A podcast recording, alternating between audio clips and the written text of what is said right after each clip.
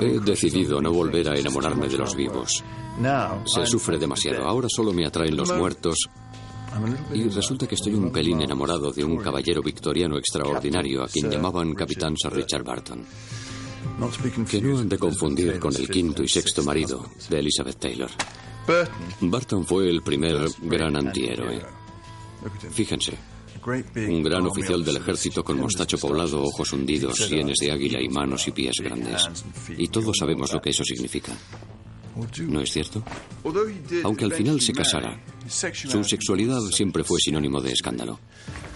De lo que no cabe duda es de que le fascinaba el sexo, le encantaba verlo y le encantaba escribir sobre él. Barton fue un explorador que a la postre no logró encontrar las fuentes del Nilo.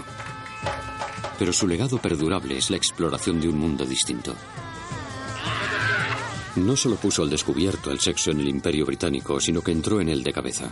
Aun cuando sus interpretaciones siguen siendo controvertidas, quiero descubrir por mí mismo su mundo de eunucos y prostíbulos, de peligros y disimulos. Inició a una remilgada y tensa Inglaterra en la lectura de los grandes textos eróticos orientales, el Kama Sutra, el Jardín Perfumado y las Mil y Una Noches. Lo malo de enamorarse de un personaje histórico es que nunca podrás acercarte a él lo bastante. Pero yo quiero ver si puedo encontrarlo, tocarlo, comprender por qué este gran inconformista victoriano rechazó los convencionalismos y se convirtió en el padrino de la revolución sexual. Y en el mío propio.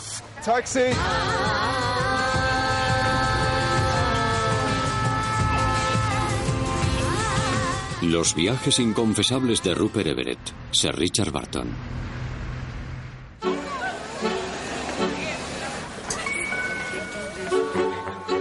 Barton tenía 21 años cuando en 1842 zarpó rumbo a la India como oficial británico. El Raj se hallaba en su punto álgido. El subcontinente iba a despertar en él tal fascinación y deseo que lo influyeron sobremanera para el resto de su vida. Mi familia también vino aquí en la era victoriana. Fueron oficiales del ejército extremadamente conservadores, nacidos para dominar. Bueno, me dirijo al Hotel Taj Mahal de Bombay, tras los pasos de probablemente tres generaciones de mi familia. Las vistas son preciosas. Me temo que mi familia no habría tenido un buen concepto de Richard Barton.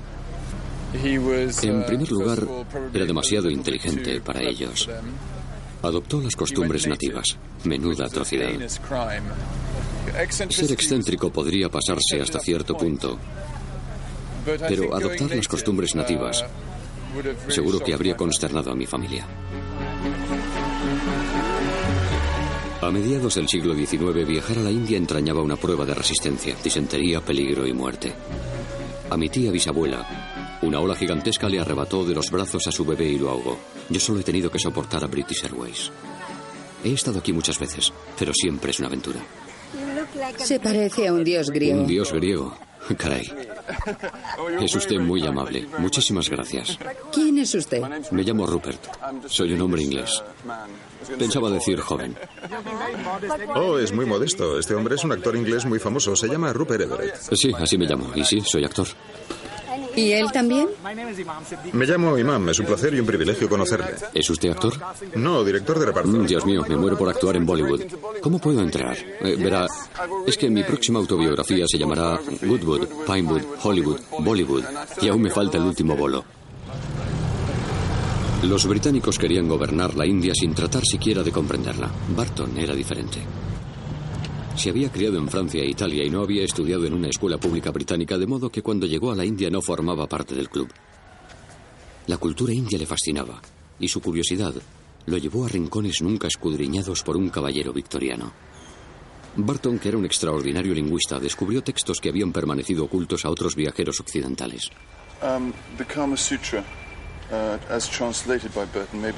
En el caso del Kama Sutra, ciertamente debió excitarle. Pese a que Barton ha sido acusado de erotizar Oriente en demasía, no me negarán el impacto que produjo la publicación de dicho libro.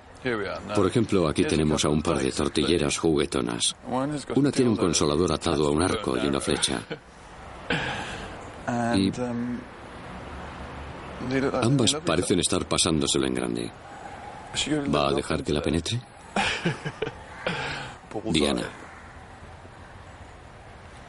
Resulta extraño, ¿no creen? Los libros eróticos podrían haber llevado a Barton a prisión. Presumo que eso también le excitaba, puesto que le entusiasmaban los enfrentamientos y, de hecho, aquí, en esta biografía de Barton afirma, me importa un comino que me procesen, y si hubiere que lidiar, entraría en un tribunal con mi Biblia, mi Shakespeare y mi Rabelais bajo el brazo y les demostraría que, antes de condenarme, la mitad de ellos debieran abrirse en canal. La traducción de Barton del Kama Sutra causó furor. Esta arcaica guía sobre el estilo de vida hindú puso la sensualidad en primer plano. Nos relata que el sexo no consiste únicamente en el acto en sí, sino en quiénes somos y cómo vivimos. Aparte de las descripciones de acrobáticas posturas sexuales, se nos revela una tentadora lista de afrodisíacos. Estoy resuelto a probarlos todos. Busco algo que me ayude a tener una erección. He estado leyendo el Kama Sutra y quien toma hojas de escarabajo y huevos de gorrión puede conseguir una erección mucho mejor. No Viagra. Spray. Spray? No spray. Kama Sutra say pomegranates and goat's balls. Oh, here we are. Aquí está, por fin. Estos son testículos de cabra.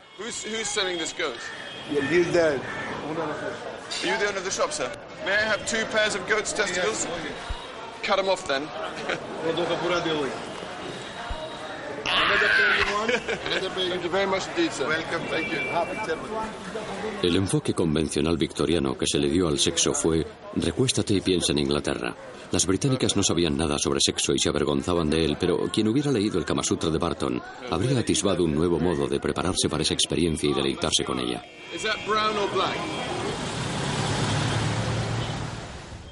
Según mis instrucciones del Kama Sutra, casi estoy listo para una noche de pasión. Ya he metido el escroto de cabra en el congelador.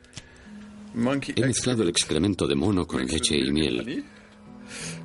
Y lo único que me falta, obviamente, es una pareja. Bueno, tendré que pescarla luego en la piscina.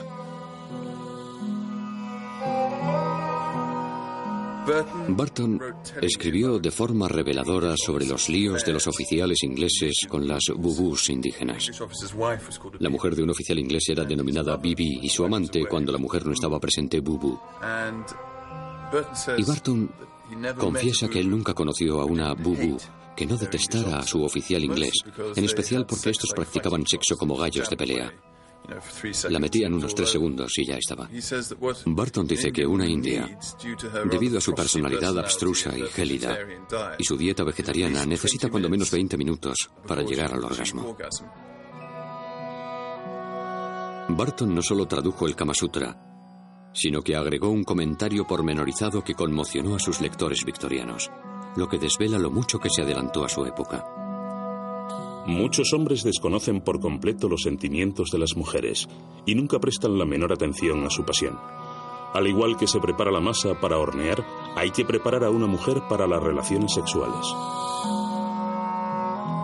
Ni siquiera creo que se conociera el orgasmo femenino. Y ya no digamos que se comentara entre la gente. La novia del cloroformo es uno de mis relatos favoritos. Cuenta que una novia que tomó cloroformo dejó una nota en la almohada que rezaba, hazme lo que quieras. Y eso se lo aconsejó su madre, lo cual dice mucho de los ingleses. En la cúspide del Raj, los británicos guardaban cierta distancia de superioridad en respecto de aquellos a quienes dominaban. Para desagrado de sus colegas oficiales, Barton comenzó a explorar. Sin embargo, no era un mero observador de la vida local, se imbuyó de ella. Es más, tras ser enviado por las autoridades británicas a espiar encubiertamente un burdel de hombres, sus detallados informes se hicieron infames, mancillaron su reputación y llevaron a conjeturar sobre su sexualidad que aún hoy continúa siendo un misterio.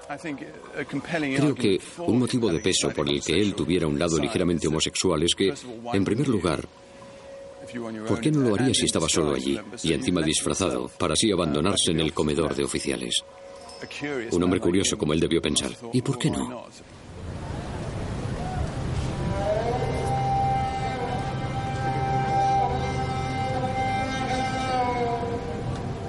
Richard Barton tenía 21 años cuando vino a la India por primera vez y no tardó mucho en hallar su camino, el barrio rojo de Bombay. Había sido creado para los soldados británicos que buscaban pasión oriental.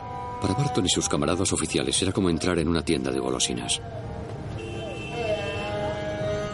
Pasábamos las noches en un lugar de disipación, por decirlo suavemente, el Bazar Bindi, cuyas atracciones consistían en personas jóvenes, morenas, con vestidos chillones, bisutería y cabellos esmaltados con aceite de coco. Sobraban las palabras. Pero tras varias visitas a Bordy, la curiosidad de Barton se concitó. Tal y como él habría hecho, yo quise ir para hablar en persona con algunas de las prostitutas. Hola, soy Rupert. Hola. Hola. ¿Cómo estáis? Bien, gracias. ¿Cuánto lleváis trabajando aquí? ¿Seis años? ¿Y cómo empezasteis? Las obligaron a ¿Las obligaron? meterse en este negocio. Ya. ¿Y sus padres dónde están? Ellos no saben que se dedican a este negocio en concreto. Saben que sirven a la gente y el dinero que ganan lo envían de aquí a la aldea. ¿Y alguna tiene hijos? Ella tiene dos hijos, uno de un mes. ¿Y dónde está? Ella lo tiene ahí dentro. Mm, ¿Puedo verlo?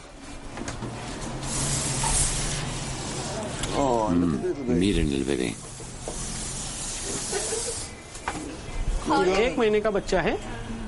Tiene un mes. ¿Es niña o niño? Es niño. ¿Y también tienes otro bebé? Tiene tres años. ¿Tres años? ¿Y dónde está ese pequeño? Es niña. ¿Niña? ¿Y dónde está? Está en un orfanato, en un internado. ¿Y no puedes verla? No. No. No. ¿Y este bebé también irá al orfanato? Sí, tiene que ir. Así vivimos en la India, en una situación lamentable.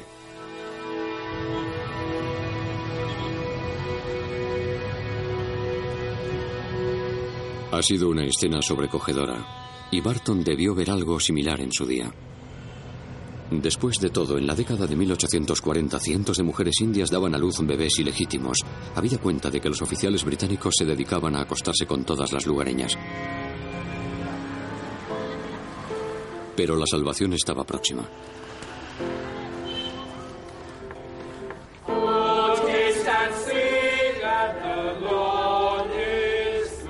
Tras una noche sabatina con las chicas del Bazar Bindi, el domingo por la mañana, los británicos podían depositar su culpa aquí, en la Catedral de St. Thomas.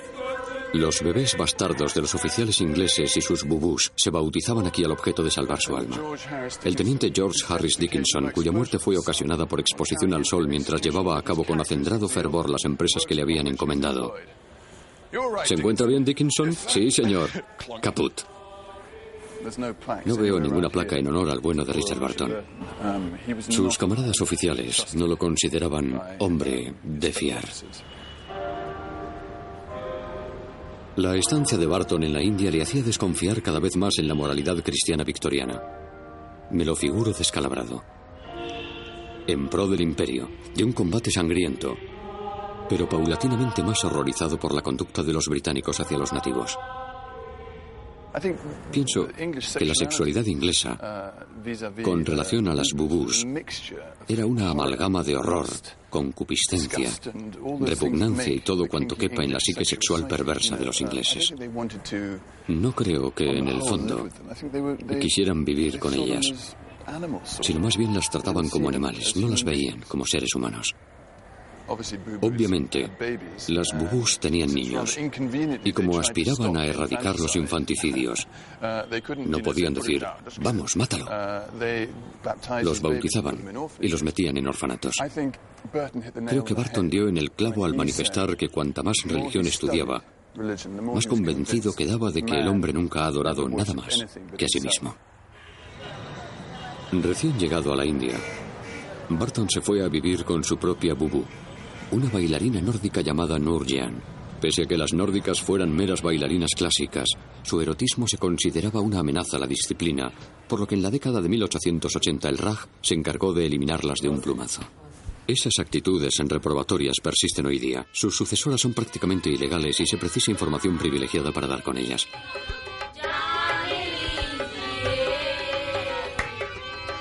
Para Barton, Nurjean significaba más que puro sexo. Ella era su profesora y su manual. Y él aducía que mantener relaciones íntimas con una lugareña ayudaba a los oficiales del RAG a comprender a quienes gobernaban.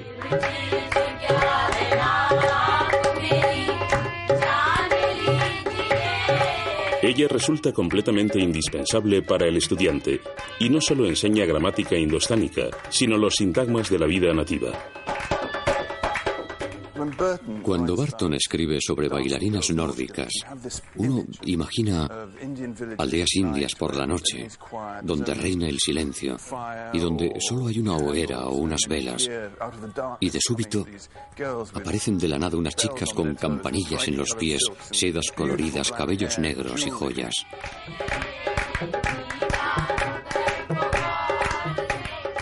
Sientes que esa especie de visiones cobran vida en el cine, en el teatro, ante cualquier atisbo de estimulación visual, aparte de la que hayas visto previamente.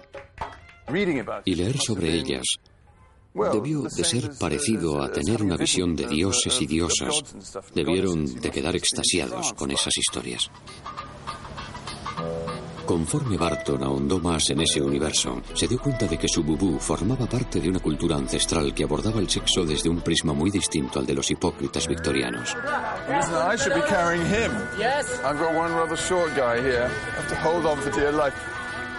Barton atestiguó los tallados hindúes del siglo VII ubicados en la isla Elefanta. Aquí yacía la encarnación del sexo libre y desinhibido, inmanente en el credo hindú. No existía el concepto cristiano de vergüenza. Mi guía es Ishabita Punja, experta en erotismo hindú y en Richard Barton. Bueno, ¿qué tenemos aquí? Esta es tal vez la escultura más hermosa de Shiva, en tanto que es mitad hombre, mitad mujer. Se trata de una idea filosófica. Sugiere que dentro de cada hombre y cada mujer está la otra mitad, el varón y la hembra. Y cuando ambos se equilibran a la perfección, se alcanza esa parte de la evolución que resulta necesaria. Los libros como El jardín perfumado, etcétera, que Barton leía. Y traducía. Sí, y traducía. Representaban la celebración del cuerpo, de permanecer juntos y relacionarnos. Y creo que por eso le fascinaban, por eso disfrutaba tanto con ellos, porque eran distintos del resto. Menudo contraste. Sí. Tanto corsé, lazo y ropa interior. Para descubrir el cuerpo de una mujer inglesa había que abrirse camino a dentelladas. En 1845, el regimiento de Barton fue emplazado en Sindh, al noroeste de la India, en Pakistán. Pero para entonces, su dominio de las lenguas y de la vida privada de los lugareños era tan apabullante que se había convertido en un espía perfecto para el imperio británico. Un James Bond victoriano. Tras recibir órdenes de recabar información, se inventó el disfraz de un mercader textil ambulante, Miss Abdullah. Al distanciarse cada vez más de sus camaradas oficiales, estos empezaron a llamarlo negro blanco. Ser actor significa albergar en tu interior un abismo psicológico, por lo que a identidad se refiere. De ahí que el actor siempre se sienta más a gusto cuando va disfrazado. De hecho, pienso que Barton también se sentía liberado de sí mismo cuando se disfrazaba, que era entonces cuando mostraba su verdadero yo, su sexualidad que a menudo se pone en entredicho. Tengo la impresión de que quizá la sacara a relucir cuando se vestía de Abdullah. Pero pronto le iban a asignar una misión que desataría un escándalo para el resto de su vida. Las autoridades británicas temían que sus soldados estuvieran frecuentando lupanares masculinos en Karachi, así que enviaron a Barton furtivamente para que los espiara. Karachi alojaba tres burdeles donde se contrataban los servicios no de mujeres, sino de chicos y eunucos. Tras varias visitas, sus enrevesadas descripciones de actos sexuales con muchachos y eunucos pedían a gritos una pregunta de mayor calado. ¿Hasta dónde había llegado Barton? En la actualidad continúa viendo eunucos o isnras. En tiempos del Imperio Mogol eran sumamente venerados como custodios de los arenes reales. En tiempos del Raj, en cambio, su inconcreta sexualidad sencillamente horripilaba a los británicos. Barton, imparcial como de costumbre, los consideraba fascinantes.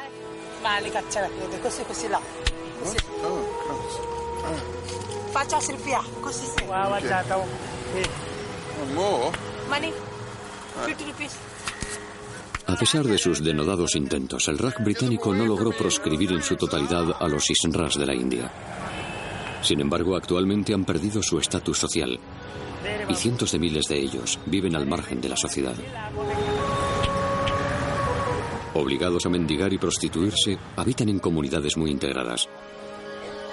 Gori, jefa de los Isnras y su familia han accedido a dejarme entrar en la suya.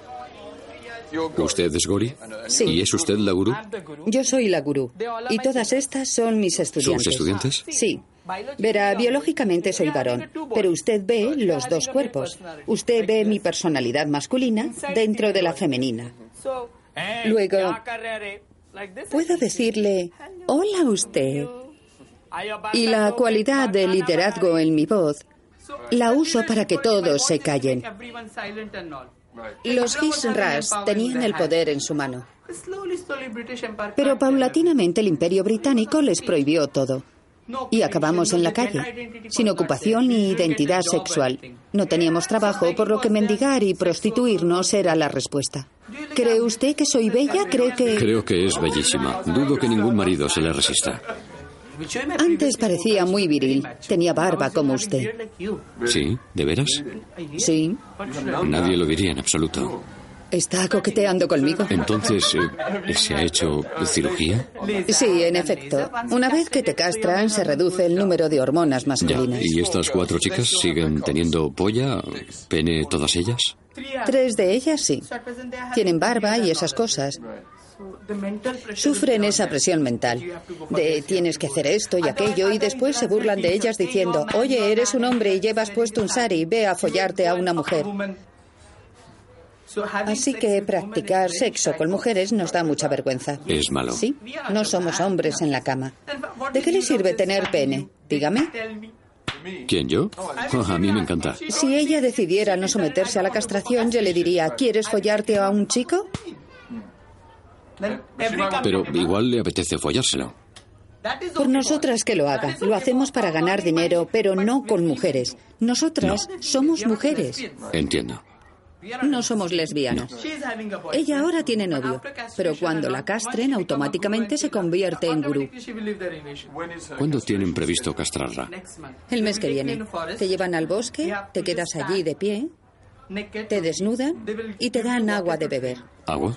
Sí, agua. Hay que beber dos o tres botellas para que te sobresalga la tripita. Entonces te quedas quieta y te la cortan. ¿Sin anestesia? Sin anestesia, sin médicos. Transcurridos 40 días, parecerás una mujer. La mandíbula se suaviza, la piel se suaviza, todo el cuerpo se suaviza.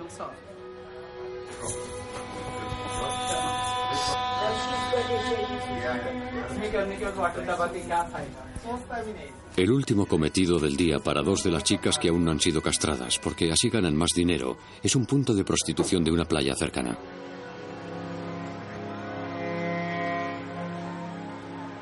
No es de extrañar que Barton se rebelara contra sus compatriotas victorianos. Él no juzgaba a la gente que era diferente, sino que procuraba comprenderla. Eso lo convirtió en precursor y en eterno intruso.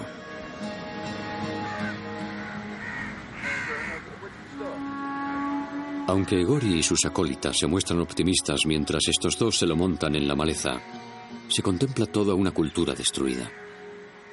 Antaño venerados, ahora los Isnras viven del dinero que obtienen de favores sexuales entre los matorrales.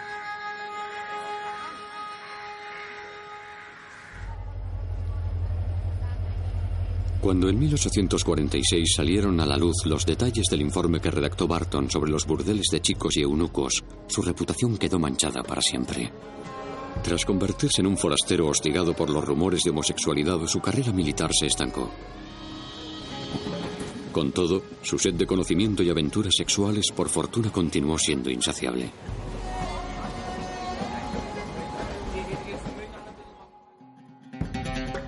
Richard Barton es uno de los grandes intrusos de la historia. Después de pasar siete años en la India, su afán excesivo por los nativos y su sensual cultura había arruinado su reputación, con sus superiores, cuando menos.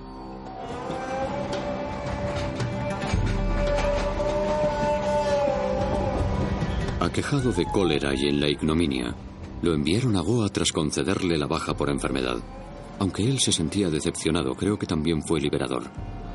Viajando por territorios inexplorados, uno puede perderse y jamás ser encontrado. El hombre desea errar, y ha de hacerlo o morirá. Barton revela haber hallado su próxima aventura sexual en el recoleto convento de Santa Mónica.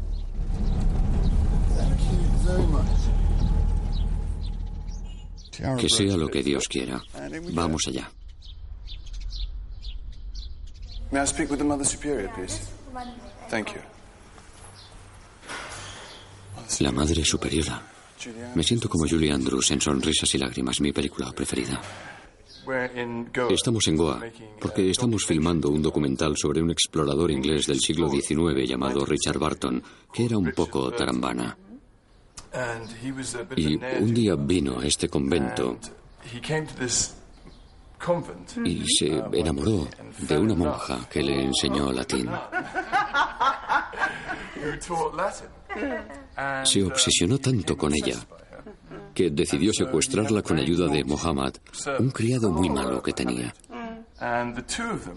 Por lo visto, ambos se la llevaron en una barca para que Barton pudiera casarse con ella. La noche que entraron en el convento, en este convento en 1845 creo, llevaban una manta enorme. Entonces se la pusieron por encima. Santo. Y se la llevaron. Salieron del convento en dirección al muelle y cuando presa de la emoción empezó a desenvolverla para darle su primer beso, resulta que vio que era la Madre Superiora. Me agrada verle con ese precioso rosario en el cuello. Sí, está hecho de perlas negras. Sí, Es muy bonito. nos alegra que lo lleve puesto. Sí, eso lo dicen hasta que la secuestre. Estupendo. Muchísimas gracias. Gracias. Un placer. ¿Vámonos? Para entonces Barton ya se había excomulgado de la sociedad británica. Hambriento de vivir experiencias del hinduismo, pasó a abrazar el sufismo. Los sufíes se consideran la rama mística del Islam. Posteriormente manifestó que se había vuelto un maestro sufí.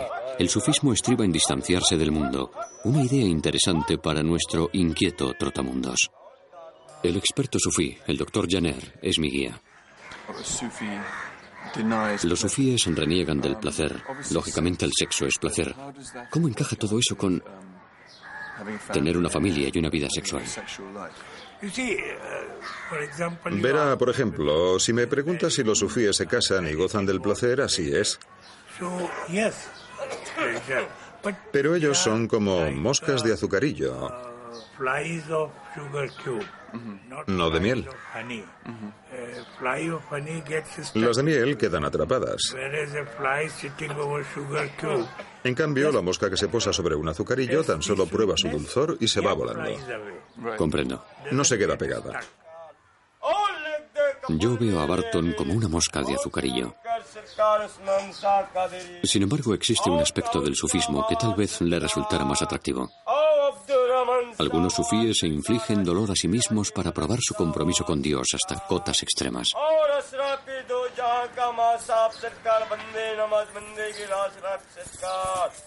En mi fantasía, Barton fue arrastrado a la cualidad sadomasoquista de dichas prácticas. Lo cierto es que cuando murió en 1890, su cuerpo estaba lleno de curiosas cicatrices derivadas probablemente de ceremonias sufíes. No me aventuro a asegurar lo que Barton habría pensado de esta escenificación circense. Pero imagino que sentía curiosidad por explorar su umbral de dolor que eso era verdad. Supongo que una de las cosas extraordinarias de su época y de la nuestra, de sus tiempos de ejército y guerra, es que se morían por meterse en una pelea. Adoptaban una actitud inusitada ante la muerte y el dolor Así que me figuro que disfrutaba mucho cuando le clavaban cuchillos, al igual que varias reinonas de Berlín que conozco. Seguro que se lo pasarían pipa en un grupo de sufíes.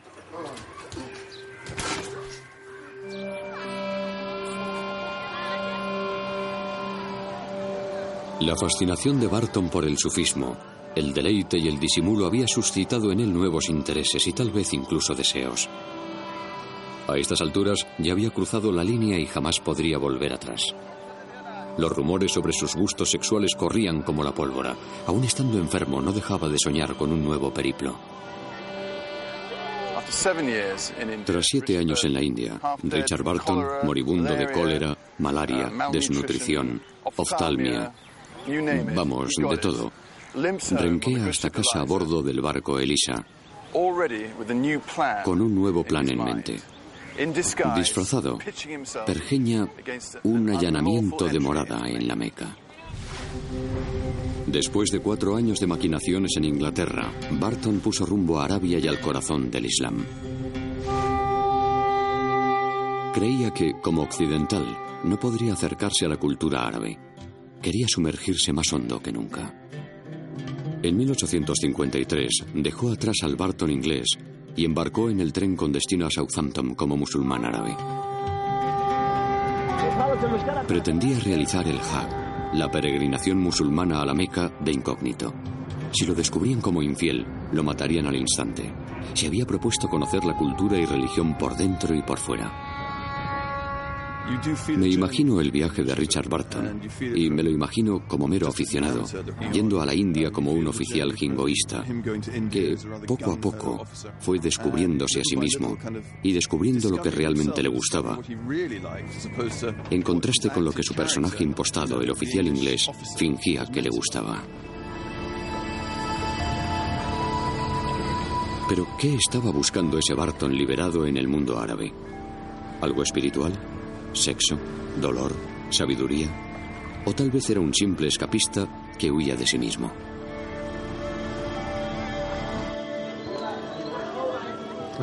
Richard Govan es una de esas personas enigmáticas que uno se encuentra en lugares en recónditos. Es antropólogo, converso al Islam y estudioso de Barton.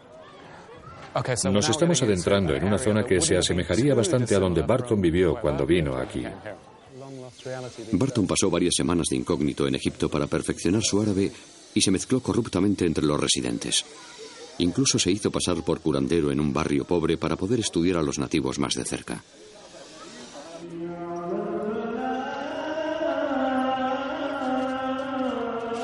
Barton no quería presentarse como un converso, sino que trataba de hacer algo más difícil y peligroso, convencer de que era 100% musulmán. Su interpretación no conocía límites. Llegó a cortarse el prepucio. Si no, lo habrían descubierto. Iba a emprender un viaje largo y agotador, donde, llegado el momento, lo habrían visto desnudo. Y él dice explícitamente que quería ir de incógnito, como alguien que había nacido musulmán, en vez de como converso, pues los conversos siempre son objeto de sospecha. Así que Barton fue antropólogo. Sí. ¿Y usted es antropólogo? Barton no fue un antropólogo como yo. La clave de la antropología actual radica en ser un observador que prefiere implicarse desde fuera más que erigirse en estrella del espectáculo. Entiendo. Barton siempre tenía que ser la estrella. Era el héroe narrador de peripecias y por eso nos encanta. Modificaba todo lo máximo posible su aspecto, su indumentaria, todo, hasta sus andares, su forma de ser y de hablar. Para un caballero victoriano de aquella época, esa suerte de compromisos habría ido en contra de los principios de ser inglés. Metido constantemente en su personaje, Barton frecuentaba cafés, baños públicos y bazares, procurando discernir las variaciones más sutiles en costumbres y ademanes. A lo largo de sus viajes, Barton se percató de que la gente no camina igual en todo el mundo, que su apariencia es distinta, que se acercan entre sí de modo distinto. El hecho del espacio corporal, de cuánto espacio dejamos entre nosotros, del lenguaje corporal. En Egipto, por ejemplo, se ve toda clase de conductas escandalosas, hombres cogidos de la mano, etc., mientras que en la fría y clásica Inglaterra no hacemos eso, pues aquí en una sociedad ostensiblemente homófoba, los hombres se cogen de la mano, se besan, se abrazan, pero eso es lo que hace que las distinciones sean interesantes, y a Barton le embelesó todo esto.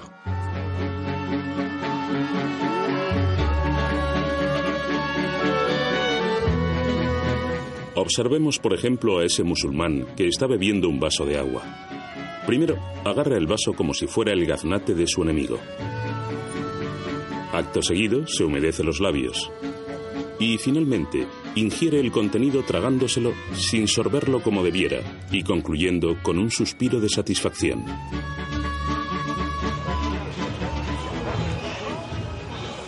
A las pocas semanas de llegar a El Cairo, comenzó a caminar y hablar como un residente más, integrándose perfectamente en su sociedad. Hasta tal punto que un amigo reciente lo invitó a su harén y a una boda.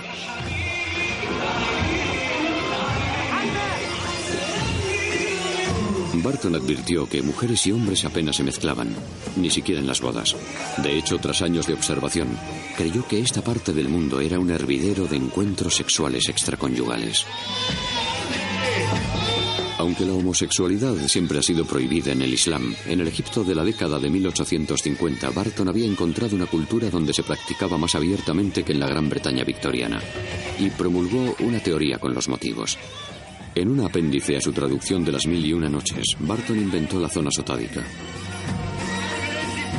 Una franja geográfica por todo el mundo donde la homosexualidad era más común y tolerada. Y sus causas eran geográficas y climáticas. No hemos de olvidar que el amor entre hombres tiene su lado noble y sentimental.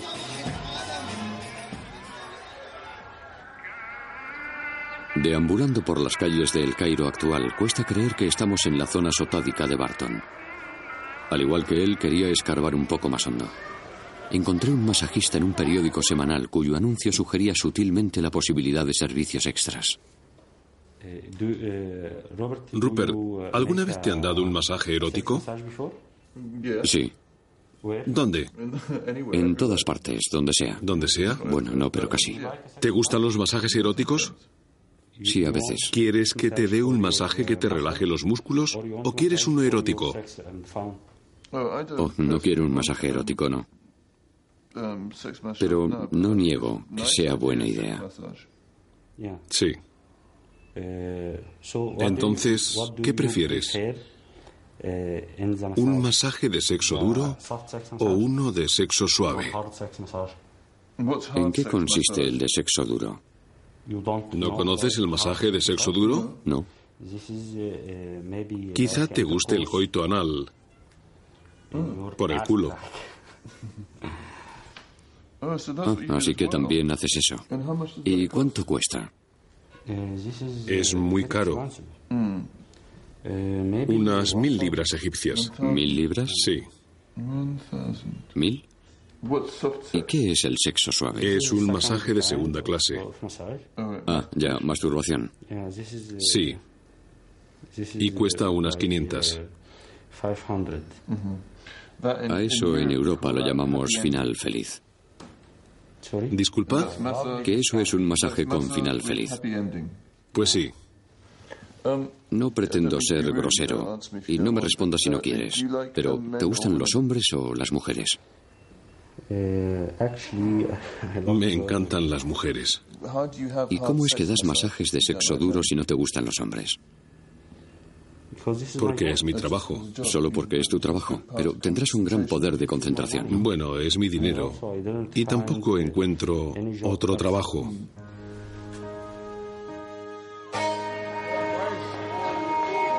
Con el 75% de la clientela de mi masajista ávida de un masaje erótico, ya sea suave o duro, puede que la zona sotádica de Barton no sea tan demencial como parece.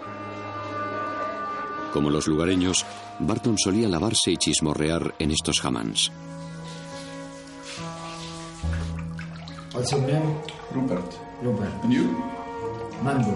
Mando.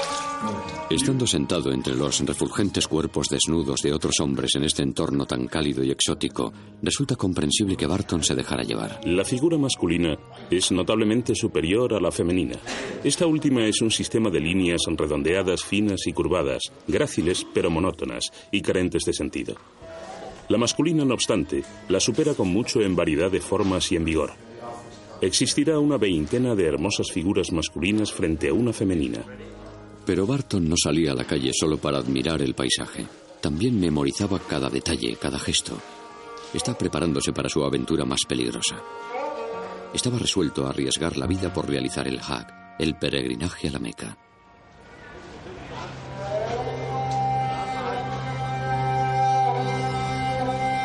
He venido aquí en pos de los restos del Egipto que Richard Barton experimentó en 1853. Las cosas han cambiado desde mi última andadura aquí hace 15 años, cuando todos los soldados parecían ofrecer favores sexuales. La conducta gay ha pasado a la clandestinidad. Egipto se está volviendo más conservador. Barton vino aquí, a la mezquita Al-Hassan, a estudiar el Islam y pulir su personaje. Se disponía a emprender una peregrinación disfrazado de musulmán. Como homosexual que entra en esta mezquita, curiosamente me excita ser ilícito y me siento más cerca de Barton que nunca. No formar parte de la banda le brinda a uno la oportunidad de observar, de distanciarse, y tal vez eso es cuanto Barton, un occidental de dudosa sexualidad, sintió al mezclarse con los de aquí hace tantos años. Me preguntaba qué pensaría el imán. ¿Sería posible que un occidental hiciera el Hajj hoy día?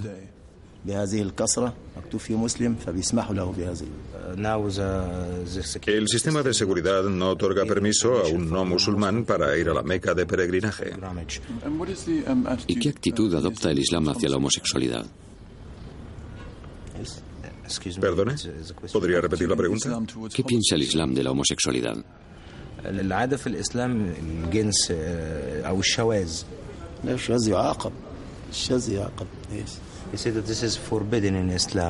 Dice que está prohibida en el Islam, porque incluso el Islam entre marido y mujer prohíbe acercarse a una mujer por la espalda, de manera que él no puede practicar sexo con otro hombre.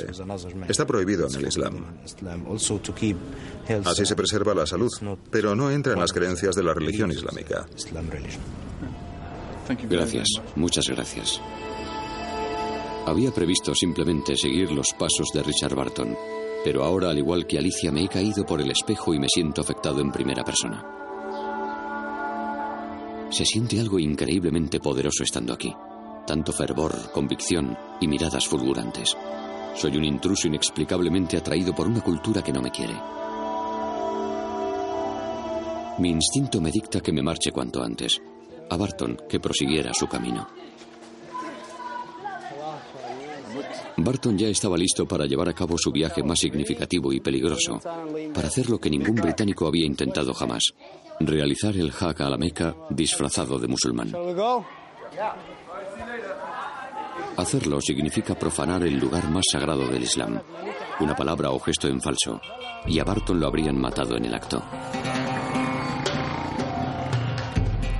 Incluso para un auténtico peregrino musulmán de aquella época, habría sido una tarea bastante ardua. Desafiado por el terreno agreste, los bandidos, asesinos y una sed asfixiante, tardó 11 meses interminables en cubrir el recorrido.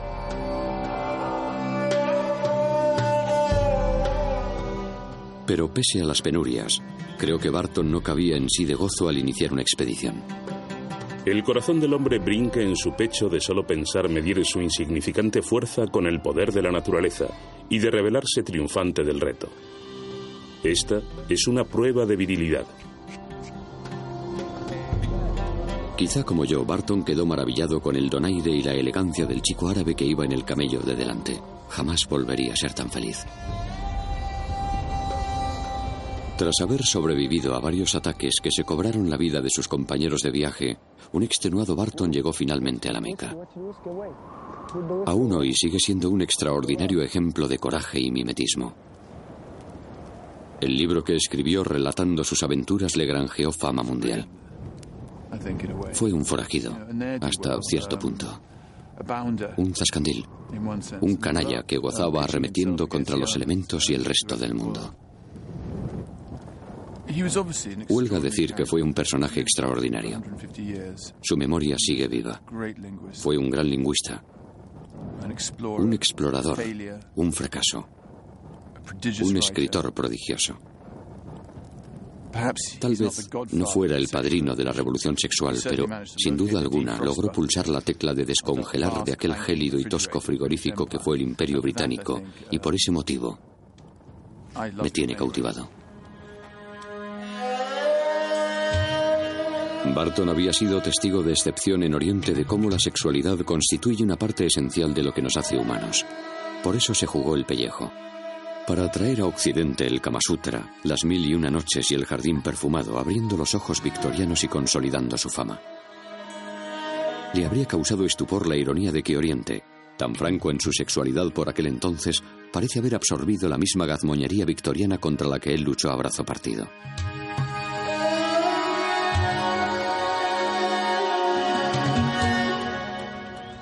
El Hag mayoritariamente fue el clímax de su vida, seguido de expediciones fallidas y empleos diplomáticos mediocres. Ese también sería su último disfraz. En 1861 se casó y es posible que el resto de su vida fuera puro teatro. Ya hemos llegado al fin del trayecto.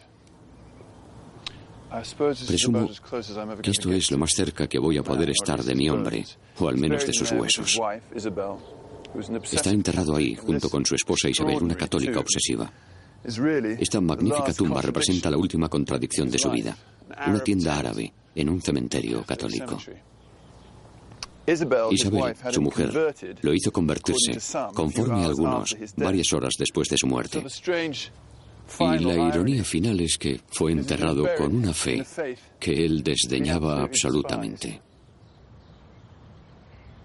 El féretro de Richard está a la derecha, sobre dorado con grandes cabezas de león en los extremos.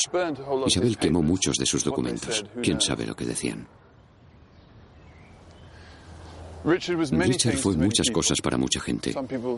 Para algunos fue un héroe, para otros un sinvergüenza. Algunos estaban convencidos de que era gay y otros de que no lo era.